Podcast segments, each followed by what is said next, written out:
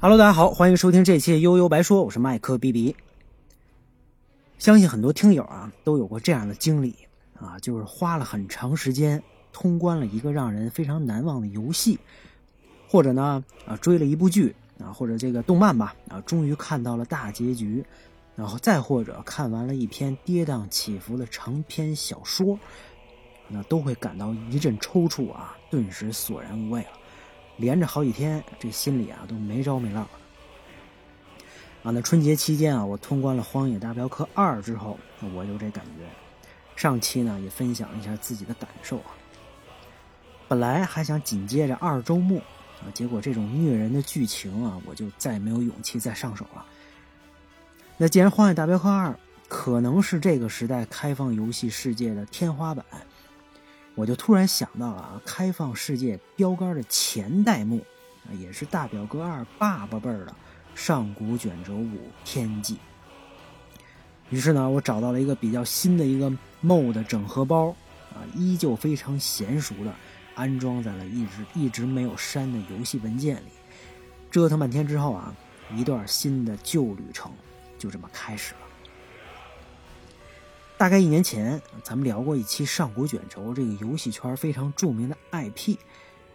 我呢，当时也聊了啊，我是三代入坑啊，四代通关，并且学会了打 MOD，变成了少女卷轴。五代更是沉浸式的玩了很多年，而且不管是换电脑还是清理这个电脑空间啊，这游戏一直都没删。无非就中间换了换成了二零一六年出的一个六十四位重置版啊，但最近这些年呢，呃，由于各种各样的原因吧，那我基本上就没碰过《上古卷轴五天际》这个游戏。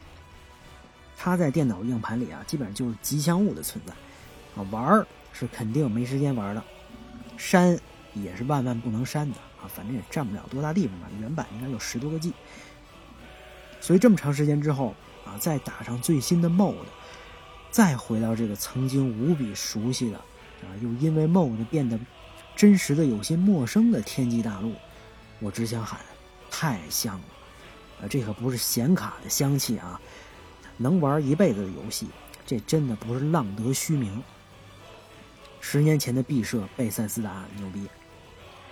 那这说到这儿，得先回答一个问题啊，就是二零二一年。玩一款十年前的游戏到底还行不行？我我的回答是呢，特别行啊，非常行。不过要看你是什么心态。老玩家咱们当然就不用说了啊，这都是从那个时代跪着玩过来的。那对于新玩家来说，首先一个大问题就是画面。十年前吧，二零一一年那时候是 PS 三的时代啊，PC 显卡应该是 GTX 五几几。啊，AMD 应该是六几几几吧，跟今天当然是不能比啊！而且谁能想到今天显卡还多了另外一个功能挖矿啊，对吧？而且在二零一一年刚发售的时候，天际啊虽然跟前代这个四代湮灭这个画面比啊强了很多，但横向和友商们一比，其实就有点遮遮掩掩了啊！在在在那个年代刚出来的时候，就不算特别强啊！再加上游戏初期的。一堆 bug 啊，这逼逼社啊，纯这个纯拼技术硬实力啊，确实好像还差那么点意思啊。但没关系，做不到面面俱到，画面也不是最顶级的，那咱们就逮着一个点死磕到极致就行啊。那他们这个极致的点，就是对开放世界的塑造，面积巨大的天际省大陆啊，供你随便探索。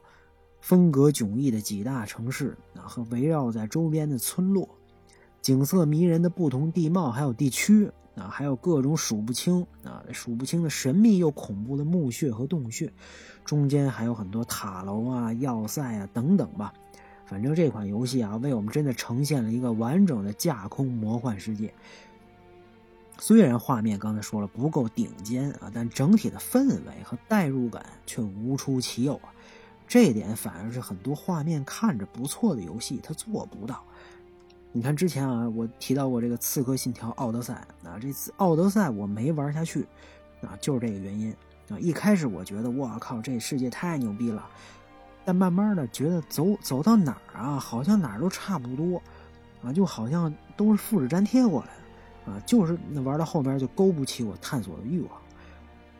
那当然啊，肯定也有很多人玩的不亦乐乎啊。这《刺客信条》自有它的玩玩这个玩法，对吧？我这只是自己的看法啊。那前几年啊，天际的 Switch 版发售，掌机嘛，画面缩水的那肯定也更严重啊。那但是我看了网上的视频之后，依然很兴奋啊，这很很神奇。如果我自己也有一个 Switch，肯定也会沉浸在掌上的天际世界当中啊。所以说画面啊很重要啊，但它不是最重要的。对世界的刻画才是最重要的。那当然，如果你电脑性能强劲啊，又会打 MOD，那次时代的天际世界当然又是另一番风味了。既然要打造一个真实的开放世界啊，那让这个世界真的鲜活起来啊，那就真的要创造一个虚拟的世界啊，这个就是贝塞的强项了。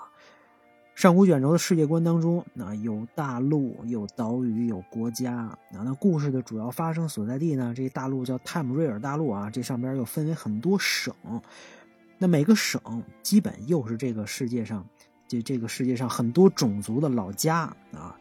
那当然，对世对开放世界的塑造嘛，那我们就要提到很多细节啊。这个上古卷轴天际里面就有大量的细节啊。今天咱们觉得啊，荒野大镖客。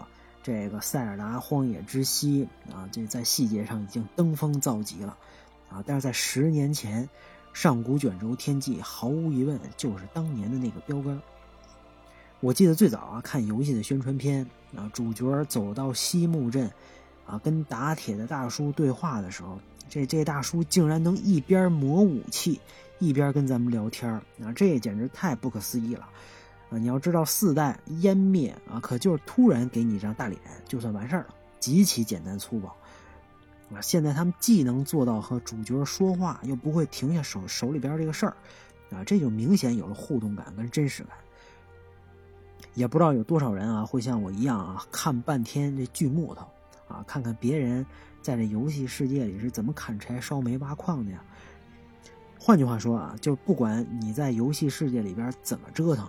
啊，这些路人 NPC 们都会有自己的生活轨迹和节奏，日出而落，日日这个日落而息嘛，对吧？咱们平时工作也是这么个节奏。晚上大家都聚集在酒馆里边扯淡聊天啊，这家门自己这家的门啊就会锁上，你要想进去啊，那只能溜门撬锁了。你再有主角光环啊，也就是这个世界啊小小的一员，你也得符合基本法。啊，啊那当然，如果你说啊，我非得作妖，得把他们给全给弄死，那他们就真的死了，啊，在这个世界呢，就真的少了这么一个人。我还记得啊，这雪曼领主送给我的第一个随从啊，叫女武士是吧？她死在荒野的时候啊，我看着地上的尸体，愣是半天没反应过来，啊，这这这这这是真死了，还是躺地下受伤了？我是不是还能给他救活呢？那主角团不应该是无敌的吗？那等到后边啊，就发现是真死了。当时真是，后悔莫及，赶紧独挡重来啊！这就是一种很神奇的，跟这片土地啊，跟这些人民产生了羁绊的感觉。那随便咱们走进一个人的家啊，这里边的布局、设施啊、家具、物品、吃的喝的啊等等这些大量的细节，也能让人快速带入。啊，一般人家里他就应该是是这样的，而且几乎所有的东西都可以拿或偷或者互动啊！你把桌上的东西你全给踩掉地上，也没人管你啊！这也是上古卷轴一直以来的常规操作了。对比之下啊，这我直到通关了《荒野大镖客二》之后啊，我从画面里单纯的从画面里我都看不出来到底哪些东西能拿，哪些东西拿不了。你必须得走到跟前儿，是吧？这个、这个、这个有文字提示，你才知道。那当然，整个天际世界还有海量的图书能看啊。这虽然我知道啊，除了元气满满的亚龙人女仆，其他的大家肯定也都不在乎啊。但无论看与不看，他就他们就在那里啊。尤其是你进了图书馆之后啊，好像是东宝的图书馆吧，还真的是那个味儿啊，非常的图书馆。嗯，那你要说。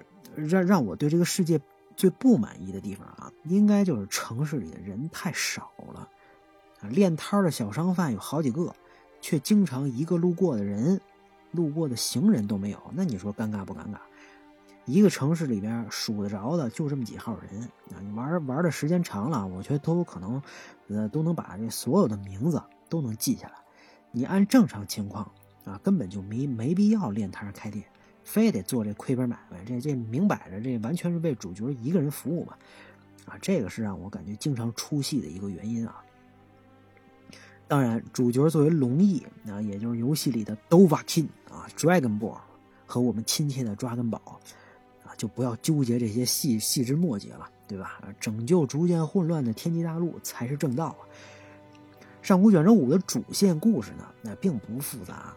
这主角上来又是个囚犯啊，这又是这个上古卷轴系列的常规操作啊。那这囚犯嘛，被押赴刑场，马上就要被砍头的时候，一条巨龙突然出现，开始大肆破坏啊！这分明这条龙就是主角的友军啊！冥冥之中自有天意。那趁乱逃出之后呢？呃，主角把这龙的事儿告诉了雪曼城领主啊。这世界可不光是人跟动物啊，还真有龙。而且他在后边的任务当中，在城城外亲手跟这个士兵们一起一起屠了一条一条龙啊。这一屠可不要紧啊，一阵神光，主角竟然吸取了龙的灵魂啊！这不得了啊！这围观群众纷纷高呼：“我的天哪！这不就是传说中的抓根宝吗？”这主角的名号就这么在天际大陆传出去了。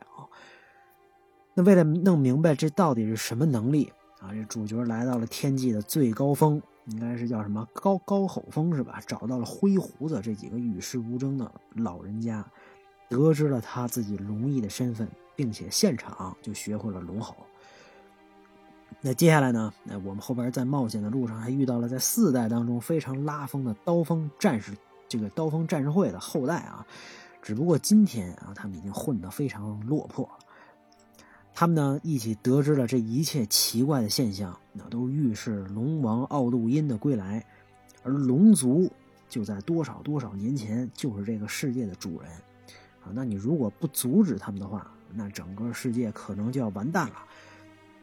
那奥奥奥，这个奥杜因嘛，必然这个这毕竟是龙王啊，他跟其他的你这个屠的龙肯定不一样。一般的方法，你你打不下来他啊。所以为了学会对付奥杜因的龙吼，主角历经经千辛万苦，后来还深入矮人族的遗迹，拿到了必备道具，也就是游戏的标题《上古卷轴》。哎，并且最终在诺德人的灵魂天堂里击败了奥杜因，世界又恢复了和平。你看，这又是一个传统的英雄拯救世界很俗套的故事，对吧？而且还是最复古的勇者斗恶龙啊，确实很俗套。你要是只有这点内容啊，这估计游戏有个十十来个小时，那也就通关了。何苦做个开放世界呢？哎，那所以这游戏当然没有这么简单。除了刚才说的主线，还有数不清的支线等着玩家完成。啊，除了龙翼这个身份。啊，这个主角还可以加入不同的团体和阵营，啊，比如这互相对立的正统组织帝国啊，和反这个反抗军风暴斗篷，还有像战士、法师、盗贼啊、暗黑兄弟会、吟游诗人等等小团体。后来的 DLC 还增加了对抗吸血鬼的组织黎明守卫，甚至啊，你干脆就能变成吸血鬼。那除此之外呢？你还可以跟各类魔神啊进行 P 外交易，完成他们的任务。那这些阵营当中呢，有正义和邪恶之间的较量啊，有不共戴天的政治纷争，也有偏安一隅或者苟延残喘的组织啊。反正不管你加入谁，都能获得一段跌宕起伏的冒险。那当然，肯定有不少玩家都会都会都会选择或者都选择了我都要啊，完成所有阵营的任务。好像除了帝国和这个暴风斗篷只能选择站一边啊，其他的确实也都能随便加入，啊，当然这样其实也会破坏代入感啊。我自己还是比较克制的。你比如说，我只要加入了战友团，咱是战士，啊，那就不会加入法师工会了，啊，如果想体验法师啊或者什么盗贼呀，那就干脆再开一个档。那有了这样的世界和开放剧情呢，游戏的玩法也是开放的。职业之间的区分度啊，没有没有那么大啊。你可以走剑盾啊、大剑或者魔法路线，也可以是弓箭流或者双持啊，双持还是挺帅的。甚至一手拿盾，一手魔法也完全没问题呀，只要你愿意啊。这怎么培养主角是你说了算啊。只不过这毁灭法师的法术效果跟伤害实在是一言难尽啊。我估计很多人这半路啊也都弃坑了。那游戏的装备系统也非常丰富啊。这虽然原版装这个装备种类不能算特别多吧，啊，但是你穿这个不同的装备，除了影响大家最关心的颜值，啊，对战斗啊，甚至这个走路，平时走路、跑步、爬山，哎，都是有影响的。啊，这句话怎么听着这么奇怪呢？啊，当然我们也都知道啊，这个还有这战斗上确实有一大槽点，就是祖传的打击感，在打击感上。备赛可能也就这样了啊！不知道上古卷轴六能不能给点力啊？如果有生之年咱们真的能玩得到的话。另外，我我个人嘛不太喜欢的一点就是敌人的等级跟着主角一起升级啊！我能理解这是要保持一种平衡啊，不过强就是强，弱就是弱嘛，对吧？尤其是在这种架空的魔幻世界，你不能说主角涨了十级。这外面的剑齿虎也跟着涨了十级啊！不管你自己觉得自己多多牛逼，该认命还是得认命啊！这不科学呀！啊，总之，今天上古卷轴五啊，天际依然值得一玩啊！只不过对于新玩家来说呀，还是要多少脑补一下十年前的那个环境和时代啊！如果你学会了打 mod 啊，那恭喜你也准备玩一辈子吧！啊，尤其除了这种原版不影响游戏体验的啊，你再变成少女卷轴或者一些绅士系列，你懂的，对吧？那这个东西就很难说了啊。那关于上古卷轴的世界观和故事啊，其实还有很多可聊的啊。你比如龙族怎么消失的啊？帝国跟精灵之间怎么老干仗啊？他们这个大战和白金协议又是怎么回事啊？为什么在天际当中不让诺德人信仰塔罗斯，诺德人就要闹事儿啊？等等吧。这些故事呢，咱们以后有机会再细聊吧。上古卷轴五天际，咱们今天聊到这儿，大家拜拜。